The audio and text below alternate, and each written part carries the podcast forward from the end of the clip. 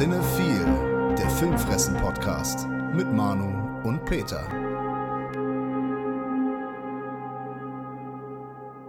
Moin und herzlich willkommen, liebe Cinephile Psychos und Filmfressen-Familie. Wir sind's wieder, die kleinen Monster der deutschen Filmpodcast-Unterhaltung. Und der Peter ist natürlich auch wie immer dabei. Moin, moin. Ja, heute haben wir ein besonderes Thema, wie jede Woche. Wir haben immer besondere Themen, aber besondere Themen bedürfen eines besonderen Charakters, eines besonderen Freundes der Filmfressenfamilie. Und ich freue mich sehr, dass Tom Burgas heute da ist. Moin, wie man in Berlin sagt, ne? Moin, moin, wie geht's euch, kleinen Schnuckeltüten? Ich hab euch vermisst. Ich hab euch so sehr vermisst. Ja, wir haben uns ja auch schon lange nicht mehr gesehen. Für diejenigen, die jetzt nicht wissen, wir haben mit Tom schon mal einen Podcast aufgenommen. Und zwar zu Chucky, zu der kompletten Chucky-Reihe. Mhm. Haben alles durchgenommen, kompromisslos. Und ich habe mich ja in diese Stimme vor über zwei Jahren verliebt. Das war beim Cine Entertainment Talk. Wer da nicht genug bekommt, der äh, hört auf jeden Fall den Podcast Bullet und Fist. Und wenn er das noch schriftlich haben will, also die Ergüsse von Tom, dann das Art of Horror Magazin, das ich ja schon in letzter Zeit häufiger mal wieder gelobt habe und empfohlen habe, einfach mal lesen. Für mich ist das immer so, wenn ich dann deine Artikel lese, ich habe immer direkt dir eine Stimme im Kopf, war.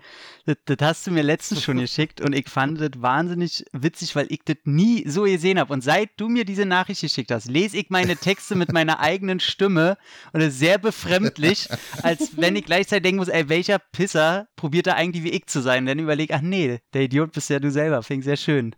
Und immer, wir haben auch den Semmelrogge. Immer, immer den Semmelrogge, weißt du? Wenn du den aufnimmst, dann musst du mal ganz fruchtig kommen, ich sag mal, bis du das dunkel am Ende der Flasche siehst, sag mal.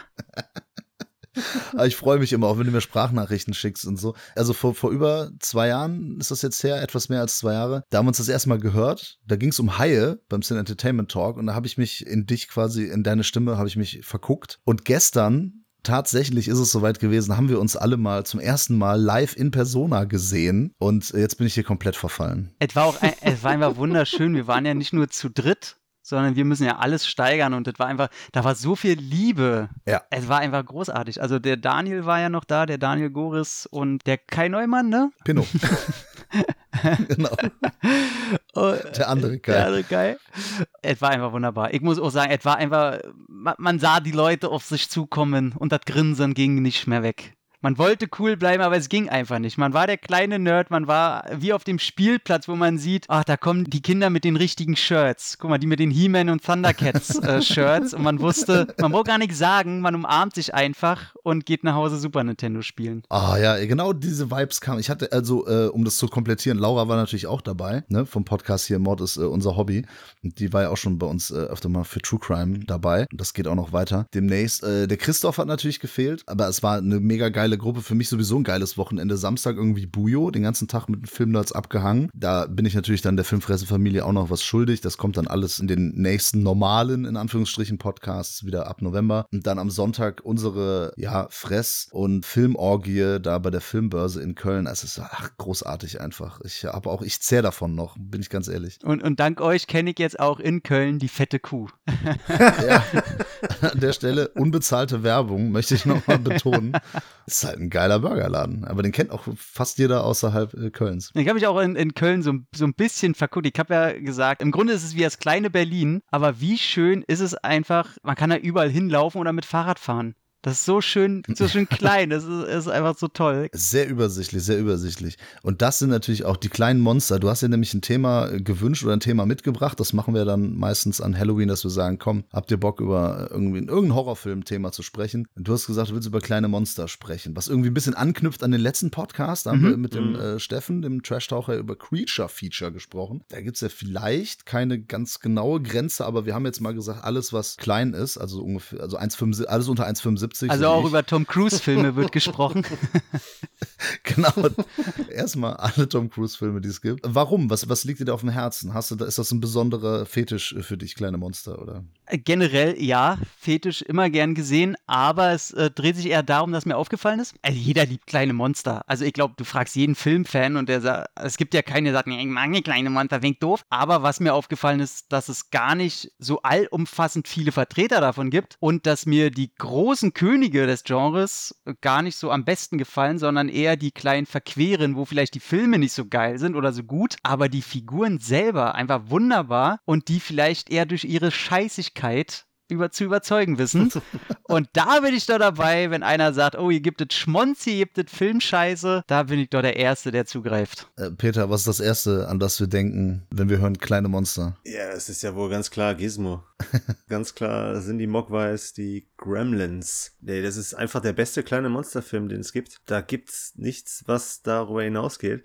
Und das ist ja nun mal auch der Film, an dem sich alle anderen orientiert haben. Und alle anderen haben versucht zu kopieren. Bis heute, ne? Ja, Joe Dantes kleines Meisterwerk. Ja, genau. Und er hat ja auch den, in Deutschland den Zusatztitel Kleine Monster. Deswegen ja. passt es auch noch mal.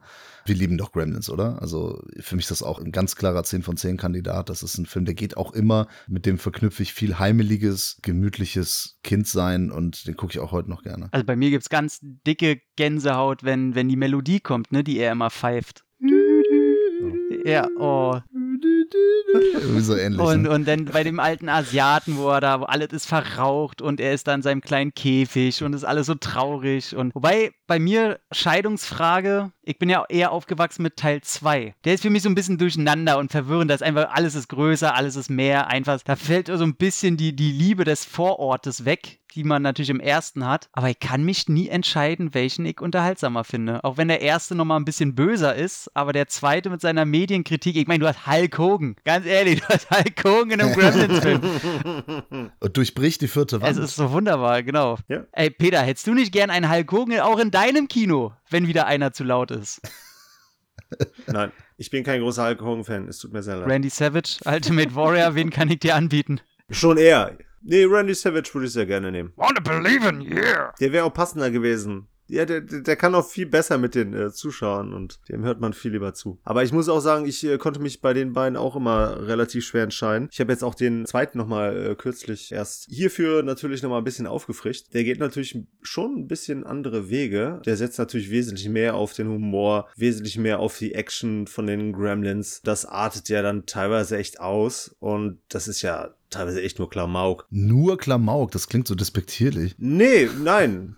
Das, das mag ich ja. Ähm, ich, ich meine, Tom hat ja auch schon erwähnt, ne, Mediensatire, beziehungsweise, ne, basht ja auch äh, quasi die Medienindustrie und so, so Corporate-Geschichten. Ähm, aber das Interessante, dass wir eigentlich, und das haben wir bei dem anderen eigentlich nicht, einen anfänglichen Antagonisten, abgesehen davon, dass ja die, die Gremlins ja eigentlich die Antagonisten sind, die kleinen Monster, aber wir haben ja eigentlich so einen menschlichen Antagonisten auch in dem Film, äh, der hier den fiesen Corporate-Typ, halt den Chef vom William, der aber über den Film hinweg eigentlich irgendwie immer sympathischer einem wird. Der dann halt hinten raus auch schon irgendwo quasi so ein heimlicher Held wird. Also er ist immer noch irgendwo ein opportunistischer äh, Manager-Typ, aber dennoch irgendwie sympathisch und unterstützt ja dann quasi auch William und seine äh, Freundin Kate und den Gizmo äh, beim Kämpfen der Gremlins. Und das fand ich immer auch ein Mehrwert. Aber das ist ja das Schöne, dass man sich gar nicht entscheiden muss. Ja. Ne? Dass die komplett für sich stehen, weil, die, weil das komplett unterschiedliche Filme sind. Der erste Ja. eher so ein klassischer Horror-Thriller-Monsterfilm, der auch natürlich seinen Humor hat, aber von der Mhm. Struktur her klassischeres Motiv hat. Und der zweite, das war ja der Grund, ich habe auch, glaube ich, schon mal drüber gesprochen im Podcast. Joe Dante hat gesagt, er macht den nur, wenn er komplette Freiheit genießen darf. Und dann haben die gesagt, jo, okay, äh, Warner Brothers war das, ne, genau. Und dann ist er halt vollkommen durchgedreht, ne. Also so wie James Wan zuletzt bei Malignant, hat das Joe Dante schon in den 80ern aber extrem gemacht oder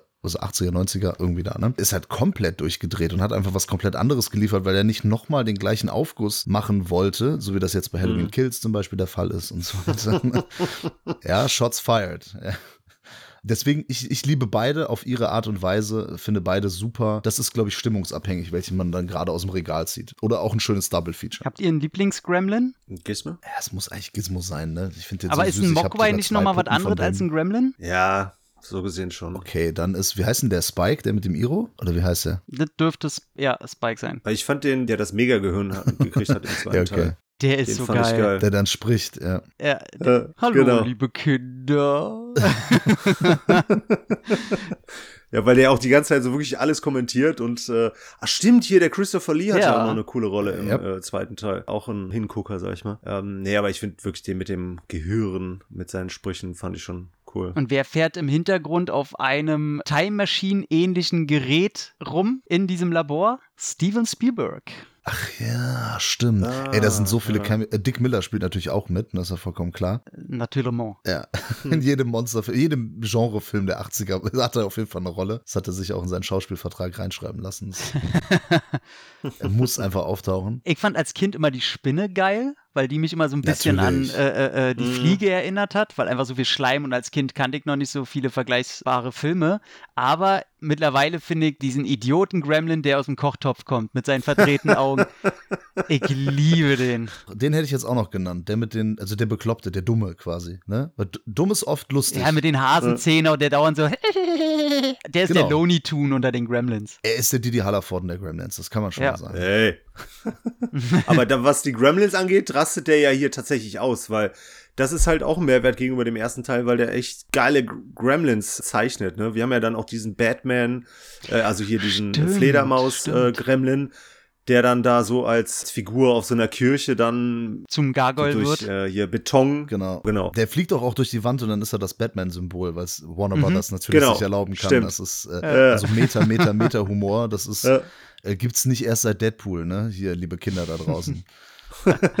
Ja, und wir haben immer als Kinder, weiß ich noch, die machen immer die Polonaise, denn irgendwann ist die Gremlin, denn da, da, da, da, da, da, da, da, da.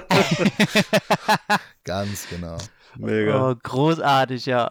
Deswegen, ey, Gremlins hat auch den Kultstatus einfach verdient. Ja, wir mussten Ja. da jetzt noch auf jeden Fall nochmal drüber sprechen, weil das einfach, es, es ist die Basis, glaube ich, ne? Hat Ja, Peter hat schon komplett. gesagt, alle anderen orientieren sich dran. Hm? Unpopuläre Meinung, meine Verlobte mag die Critters lieber. Aus Ich weiß, ihr habt zu Schulzeiten immer die Diskussion, aber mittlerweile muss ich sagen, da, da gibt es keine Diskussionsgrundlage mehr. Nee. Ja, wie gesagt, man muss sich nicht entscheiden. Also Peter, du hast gefragt, warum? Das kann ich dir sagen. Die findet das ähm, süß, wenn die sich rollen Mhm. und dann als Kugel da äh, rumrollen Ja, einfach. ja. Das, das, das findet die süß. Heuballen. Ja. Äh, das ist auch äh, total süß. Ich finde das auch geil, wenn, wenn der, wenn da so ein Gremlin so, so einen kleinen Böller in den, ins Maul reinkriegt, ne? Und dann explodiert er nur und der, der Gremlin hätte explodieren sollen, aber der fällt einfach nur um, nachdem er die Augen geroll, gerollt hat. Aber Der Critter, meinst du? meine ich doch, der Critter, ja, es ist ja, kommt man schon durcheinander.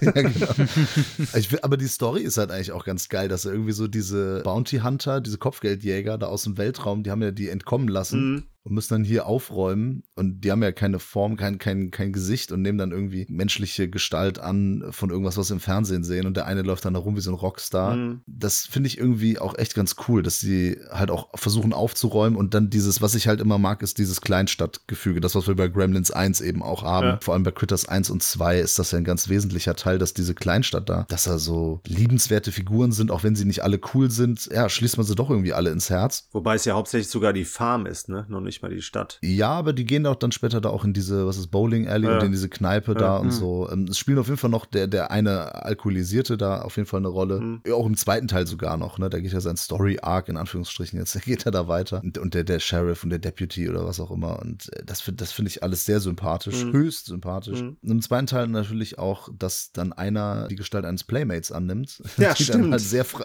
sehr freizügig rumläuft. Und natürlich kommt zum ersten Mal die Riesen-Critters-Kugel. Schönste Kugel seit Mozart-Kugeln. Das ist wirklich, bin ich voll dabei. Liebe ich. Ja, nee, weil die Critters hatte ich nie so einen wirklichen Bezug dazu, obwohl ich, ich finde das Design von den Viechern ziemlich geil mit diesen mehreren Zahnreihen hintereinander. Mhm. Ja. Aber ich konnte mich wahrscheinlich, weil ich als Kind halt die immer auf Deutsch geguckt und da haben die ja eine sehr starke Schnodder-Synchro teilweise. Mhm, die labern auch, ja. Und damit konnte ich nie wirklich was anfangen. Ich fand immer den Böller witzig, was Peter auch meinte, wo der einfach nur umkippt, als hätte er irgendwie eine Flasche Stroh 80 hinter sich.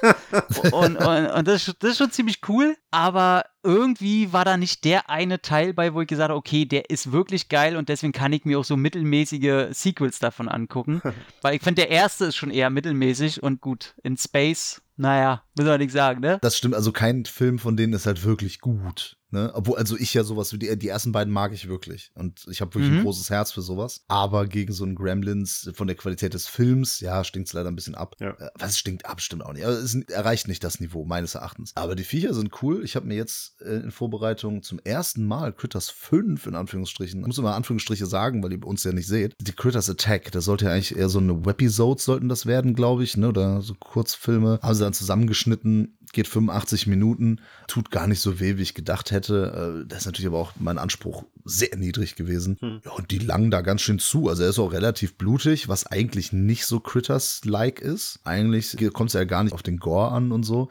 Und hier dann so eine kleine nette Geschichte mit, mit der weiblichen äh, Critter-Queen irgendwie und dann auch noch ein paar Gags, äh, die reagieren ja da auf dieses Poliz auf die Polizeisirene und platzen dann, also gibt auch ein bisschen grünen Schleim und so. Und die Figuren, da ist ja so eine junge Dame, die auf so schwer erziehbare oder traumatisierte Kinder aufpasst. Die Gruppe, diese diverse Gruppe da ist eigentlich auch ganz sympathisch. Also habe ich mir jetzt Schlimmeres von erwa äh, erwartet, von einem aktuelleren Teil dieser Reihe. Aber die Viecher sind halt cool, ne? Die, die reißen es dann immer wieder raus. Wir werden ja auch gleich noch über Filme sprechen, die ohne die Viecher also äh, gar keine Daseinsberechtigung haben sollten, wahrscheinlich.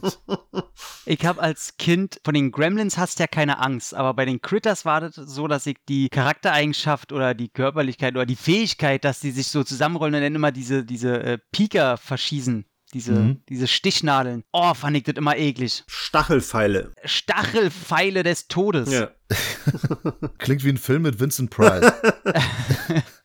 wenn man die in die Augen kriegt und so. Und das fand ich immer so eklig, die Vorstellung, so dass, ah, man irgendwann sieht eine Szene, wo einer ins Auge kriegt oder so, kam, glaube ich, so explizit nie vor. Leider. Aber, oh, boah, nee, fand ich. Ich dachte auch immer, als ich das das erste Mal gesehen habe, zweiten ich recht spät mit 13, 14, und wo die sich zu dieser Riesenkugel zusammenformen. Man sieht ja nur die Rollbeine rüber und dann ist da nur noch ein Skelett, ne? Weil die nagen Ja. den natürlich in der Rekordzeit ab. Da dachte ich immer, dass sie auch ihre Stacheln ausfahren und dann über die rüberrollen, sodass sie quasi die erstechen oder so.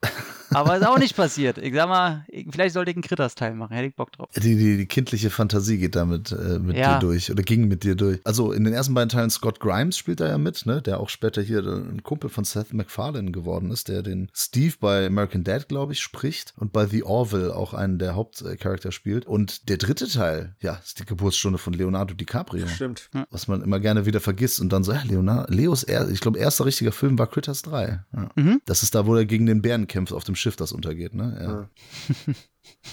An der Wall Street. Da kam auch noch so, so ein guter Kurzfilm kam noch raus, ne, von Critters. Da gibt es so ein, auf YouTube so einen 15 Minüter, so, ein- so ein Fanfilm, der tatsächlich sehr gut gemacht ist, der wirklich wirkt, als wäre es ein äh, professionell gemachter Film, wo der äh, Bounty Hunter nochmal in so eine äh, Holzhütte reingeht und da auch nochmal gegen Critters kämpft. Und er sieht tatsächlich von der Optik her noch besser aus als der Critters Attack. Also den sollte man sich äh, mal angucken. Ja, das ist cool, dass du mir das jetzt sagst.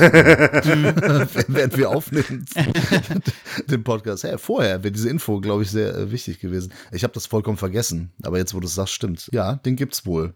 Über, über In Space müssen wir, glaube ich, nicht sprechen. Nee. Oder sollen wir über Leprechaun in Space sprechen? Ey, finde ich gut, wir können gerne zu Leprechaun äh, weitergehen, dem kleinen Bastard. Sehr gerne. Warwick Davis. großer, großer Fall von Scheißfilme, geile Figur. Ja. Allesamt. Jennifer Aniston. Das ist ihre Geburtsstunde, ne? Hier, Leprechaun 1. Mhm. Ja. Ich- Jennifer Aniston ist mir so egal. Sie ist auch nicht der, der Star in dem Film, sondern Warwick Davis auf jeden Fall. Mit der Musik nicht Friends werden, sag ich mal. Oh. Ähm, ja, der, ja, ja, mu musste raus. Oh, stark, Ja. stark, stark. Ich mag sowas. Nee, selbst Teil 1 schon, wer sich den anguckt, das ist absolut kein guter Film. Hm. Ist er überhaupt nicht. Aber Warwick Davis, wie immer, geil. Und wer sich den im Original anguckt, der probiert ja so einen irischen Dialekt. Und allein, äh, I, I want me good. Gimme me good. oh, das ist doch, ist doch geil, ey. Liebe Leute. Spätestens nach dem Film war Warwick Davis ein ganz großer, das muss man auf jeden Fall sagen. Ich kann dabei nicht ruhig bleiben. es, ist einfach, witzig. Ja, der war halt so offensichtlich, ne? Aber ähm, nee, ich mag den auch, ne? Der, der hat ja äh, wirklich auch in vielen großen Filmen mitgespielt und sonst war er immer eher so ein, ne, hat er keine Sprechrollen gehabt äh, oder war nicht zu sehen, aber in dem Film hat er natürlich auch viel Make-up drauf, aber eben, wie du sagst, ne, so wie er die Sachen sagt, was er sagt und so, ne, der gibt dem Film halt wirklich Charakter, das muss man sagen. Der lebt diese Figur einfach. Ja, man kann sagen, dass nach dem Teil bei Filmen auch mal oben drüber Warwick Davis stehen konnte und durfte. Also es war mal die Chance, auch mal eine Show abzuliefern, ohne dass er Nebendarsteller sein muss. Genau. Und äh, meine Lieblingsstelle Teil 2 natürlich, wo er, ja, da muss irgend so eine Püppi dreimal niesen, dann ist es seine Frau, ey, frag mich nicht, die Storys sind alle, alle so hirnverbrannt. Und Yep. er sagt dann so, oh, she sneezes once, she sneezes twice, and now she sneezes thrice. Großartig. Es klingt mehr nach schottisch, aber äh, ist nicht schlimm. Kann sein, du, ich, äh, für mich war auch letztens Neuseeland ein skandinavisches Land. Das ist so, so mein Running Gag jetzt. Ach so, ja, ja. Hauptsache Asien, sag ich mal. Es ist zwischen äh, Dänemark und Schweden, da wo diese Brücke langläuft. Unter Spanien. Richtig. Habt ihr einen Liebling unter den Leprechaun-Teilen? Also gibt es einen, wo ihr sagt, ey komm, die sind zwar alle so ein bisschen, hm, aber komm, der ist doch geil. Kann ich keinen mehr ausmachen. Ich fand das Spannende bei diesem Franchise, dass jeder Teil versucht hat, irgendwas Neues zu machen und das jedes Mal verkackt hat. Ne, wenn, wir, oh ja. ja, das stimmt allerdings. Stimmt komplett. wenn wir dann in The Hood bedenken, im Space, äh, Oh in Gott, Vegas, ja, wirklich alles versucht und es hat niemals funktioniert. Das Schlimme ist einfach, dass es ja nicht nur äh, in, in der Hood gibt, sondern es gibt ja Back to the Hood. Es gibt ja einen zweiten Teil, der in der Hood spielt. Lieber Manu, bitte richtig back to the hood. Ja, hab ich doch, hab ich doch gesagt. komen.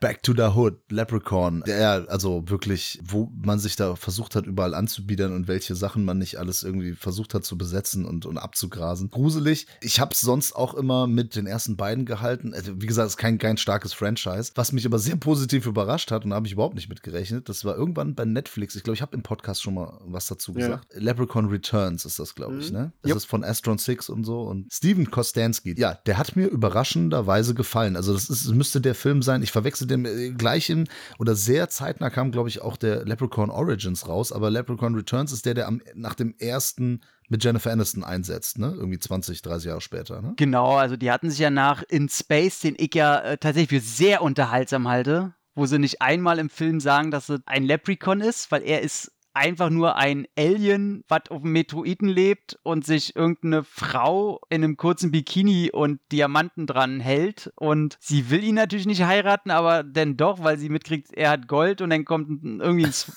ein ein Space SWAT-Team wie in Aliens und bombt ihn da irgendwie raus und zerschießt ihn. Aber weil der eine Typ auf die Leiche vom Leprechaun pisst, kann der sich in seinem Penis manifestieren und schlüpft auch im Film aus seinem Penis heraus. Herausragend. Und da sind im Film 20 Minuten vergangen und dann kommen noch Androiden hinzu, sehr lustige Androiden. Und die werden sich auch noch verformen, The Fly-mäßig, in ein Skorpion-Spinnen-Gedöns-Mischmasch, gegen das es auch noch zu kämpfen gilt. Und der Leprechaun wird dann auch noch 5 Meter groß. Also, Absolute Weltklasse. Ich habe den einmal damals im Fernsehen gesehen, da war der aber auch, glaube ich, extrem geschnitten. Und nach dem, was du gerade alles gesagt hast, ich glaube, ich sollte den nochmal gucken. Ich muss dem, glaube ich, unbedingt nochmal eine Chance geben. ich hatte den auch nur geguckt, weil ich dachte, okay, du musst den Schmonz ja auch irgendwann, du willst ja alle Teile mal gesehen haben, um mitreden zu können. Nichts ist schlimmer, als über irgendwas zu meckern, was man ja nicht gesehen hat. Ja, habe ich auch gedacht, aber dann Back to the Hood habe ich mir nicht an angetan. sind beide scheiße, das stimmt. Aber der in Space ist höchst unterhaltsam. Also der ist wirklich, ich würde sogar sagen, vom Unterhaltungswert der beste Teil unter Returns. Und jedenfalls kam nach Back to Hood, haben sie sich gesagt, nee, das ist alles so eine Scheiße. Wir, wir machen mal ein Reboot, Remake, wie auch immer. Haben dann den Origins gedreht, der ja komplett ernster Horror ist. Du hast ja die Comedy-Aspekte komplett nicht mehr drin. Der Leprechaun ist im im Grunde ein Vieh wie bei The Decent von Neil Marshall. Einfach so, so ein Vieh, was die durch die Wälder jagt. Äh, zum Schluss im Haus und der auch echt kacke war.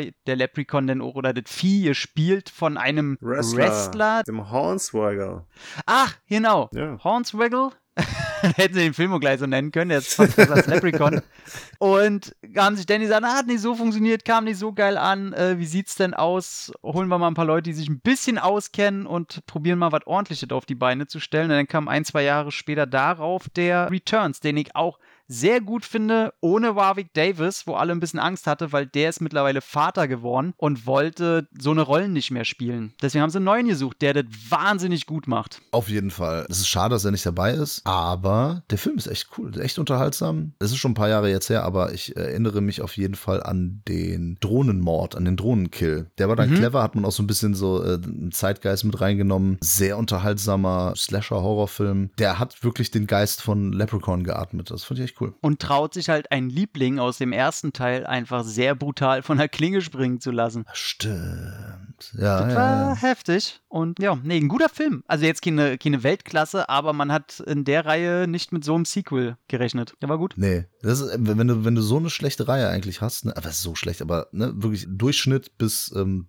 und dann kommt sowas nochmal. Also es ist komplett anders. Komplettes Gegenbeispiel wäre dann Halloween zum Beispiel. Sehr gut. Das wird jetzt immer wieder angebracht, ne?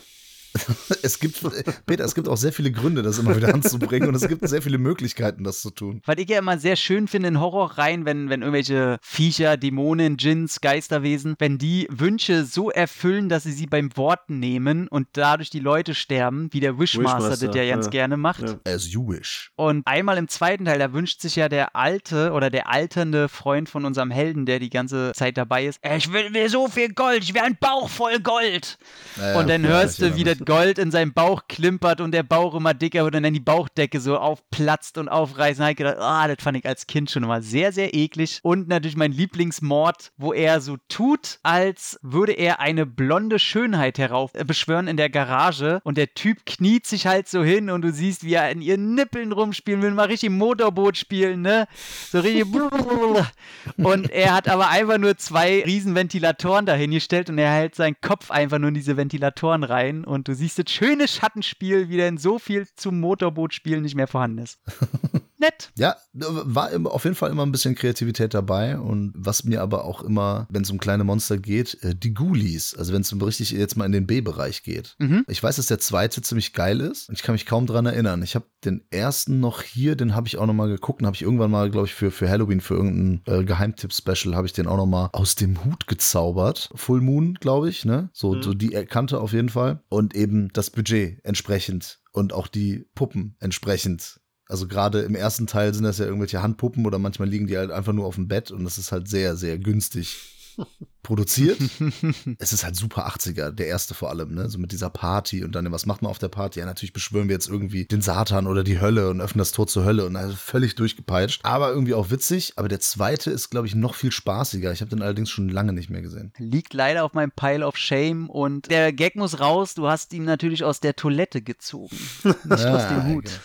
Richtig, das ist aber, das ist aber im zweiten nämlich, ne? Ich habe alle drei nicht gesehen. Tut mir leid. Okay, ja, ähm, nee, es gibt, gibt's nicht vier? Es gibt vier Teile. Okay. Wenn du mit den Ghoulies um die Ecke kommst, dann würde ich gleich mit die, äh, The Gate um die Ecke kommen, ne? Weil Ghoulies Gate, das ist für mich so eine Suppe, wobei ich immer im Kopf hatte, dass Gate noch ein bisschen mehr Budget hinter hatte. Ja, The Gate sieht auf jeden Fall besser aus. Und das ist ein Film, ich habe von, von Wicked Vision diese VHS-Edition, da sind beide Teile drin. Ja. Schande über mich, ich habe den zweiten noch nicht geguckt. Kenne ich nämlich, glaube ich, auch gar nicht. Aber den ersten, den habe ich früher auch mal, äh, zumindest in Teilen im Fernsehen gesehen, weil es diese eine Szene gibt. Das Monster fällt hin und zerfällt in kleine Monster. Oh ja. Und das fand ich so gruselig als Kind. Und wenn diese kleinen Viecher dann, diese aussehen wie irgendwelche Hobgoblins oder so, ja, diese kleinen Goblins, Critter, Gremlins, Viecher da rumlaufen, die sehen aus wie Mini-Golems, habe ich so das Gefühl. Ja. Weil die auch so, weil die so nach Knete halt auch aussehen, wirken. Das fand ich super gruselig. Und dann habe ich den vor ein paar Jahren, ich mir den dann nochmal angeguckt, dann so in, in Gänze. Und das ist echt ein schöner Film. Also auch ganz simpel, ne? dass die Kinder finden da im, was ist das, im Garten, finden sie irgendwie so ein Tor, das ist das Gate, das namensgebende Gate.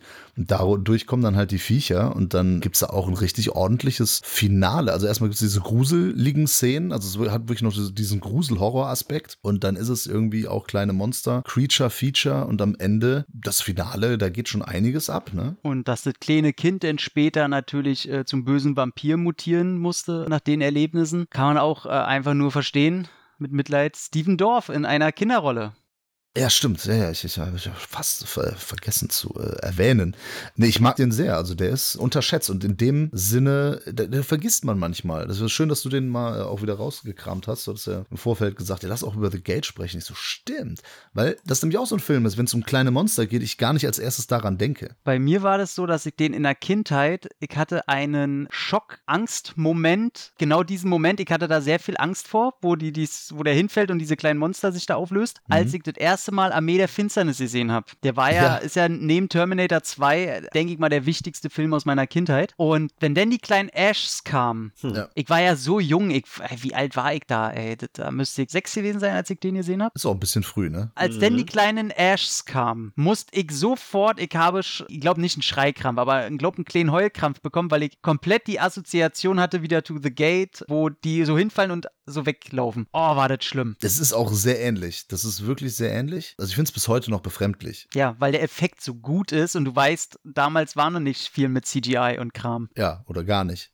In, in, in den Fällen dann Ja. wahrscheinlich. Er sticht sich doch auch in die Hand, weil da ein Auge drin ist. Das ist ja so ein Kinderfilm, ey. Genau, und der wird nämlich immer verkauft als irgendwie so, so Gruselmärchen, Horrormärchen für Kinder. Der ist eigentlich überhaupt nicht für Kinder geeignet. Nee. Mich hat das auch echt sehr verstört. Und ich habe auch von diesen kleinen Viechern, ich habe äh, da zu der Zeit auch häufiger geträumt. Da hatte ich richtige Albträume von. Ja, äh, den zweiten habe ich auch leider noch gar nicht gesehen, obwohl der, also nicht Steven Dorff, aber sein Kompagnon mit der Brille, der so ein bisschen aussieht wie Harry Potter, Ja, ja, genau. der spielt ja auch wieder mit im zweiten. Also sind eigentlich alle wieder dabei und aber irgendwie fällt der zweite bei jedem hinten runter, obwohl der qualitativ echt gut sein soll. Schade. Ja, ja, ich muss mir den auf jeden Fall nochmal in Ruhe mal anschauen und dann sage ich vielleicht nochmal was dazu. Denn äh, würde ich, äh, Peter hatte einen vorgeschlagen. Ich habe einen vorgeschlagen, nee, ich habe einen quasi aufgenommen, äh, mir als Aufgabe gesetzt, äh, weil ich den noch nicht kannte, den Munchies.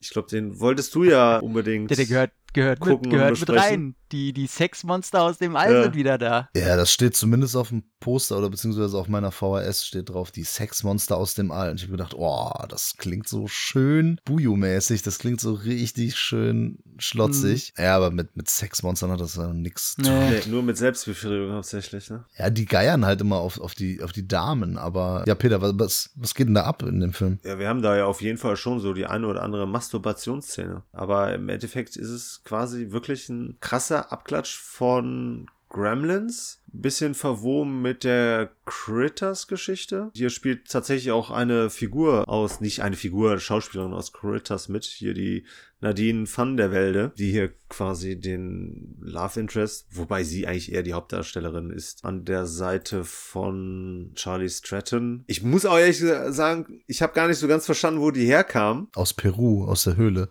Ah, okay. Ja, aber die terrorisieren dann quasi da so ein kleine, äh, kleines Dorf und verhalten sich quasi genauso wie die Gremlins. Wenn sie zerteilt werden, erschossen werden oder sonst was, dann äh, bilden sich da halt mehr raus. Und am Anfang hatten wir auch quasi so ein, ein friedliches Munchie. Und ja, ansonsten, das ist ein Film, der in zwölf Tagen runtergedreht wurde, Mhm. was man auch so ein bisschen sieht Oh ja, sehr wenig gekostet und ja, kopiert halt quasi so das äh, Gremlins-Thema komplett.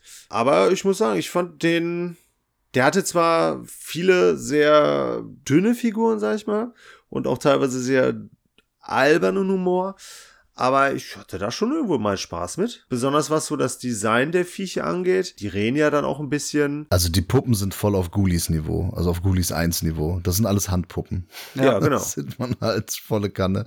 Und ich finde lustig, wie die zu dem Namen gekommen sind. Das ist einfach nur, weil die ja übers Kiffen dann, dann reden und dann, also halt der, der eine Kollege, der da auf ihn aufpassen soll. Das ist auch so eine, so eine Marty McFly und, und Doc Brown Beziehung, ne? Er hat ja da irgendwie mit diesem einen Wissenschaftler da, ist er irgendwie befreundet. Nee, es ist sein Onkel. Ja. Das ist das, glaube ich, ne? Und dann geht's halt um, um die Munchies. Also wenn man halt, wenn man bekifft ist und dann halt Hunger schiebt. Und einfach, weil das Viech hat einfach wahrscheinlich Hunger, weil das die ganze Zeit in der Tasche da rumgetragen wird. Ja, stimmt. Und dann geben die halt was zu fressen. Oh ja, das ist ganz schön viel. Ja, nennen wir es doch Munchie und so. Ne? Das ist halt bescheuert. Angeblich Außerirdische, die irgendwie in der Höhle, die, die oder das eine außerirdische Viech, was sie in einer Höhle in Peru gefunden haben.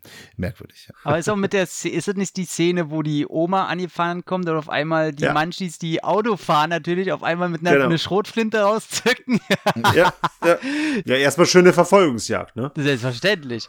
Also das Ja. war schon geil. ja, also äh, das ist ja total bescheuert. Die- Das ist ja irgendwie so, so ein Wüstenstädtchen. Mhm. Ne? Genau. Und Da gibt's eine große Straße und dann ist immer so geil, weil die, wenn es dann mehrere Munchies sind, Spoiler an der Stelle, dann äh, fahren die ja, flüchten und die anderen fahren hinterher und dann äh, irgendwo hinterlassen die halt immer Chaos und dann fragen die immer die Leute, wo sind die lang gefahren? Ich denk so, Leute, es ist eine Straße, die fährt, es geht in eine Richtung, die fragen das zwei oder dreimal und dann immer so, wo sind die hin? Und alle so, ja, ja, die sind da lang. Ich denk mir immer, ja, wohin denn sonst? Also da- das sagt nichts über die Qualität des Films, das hat mich einfach nur ein bisschen erheitert.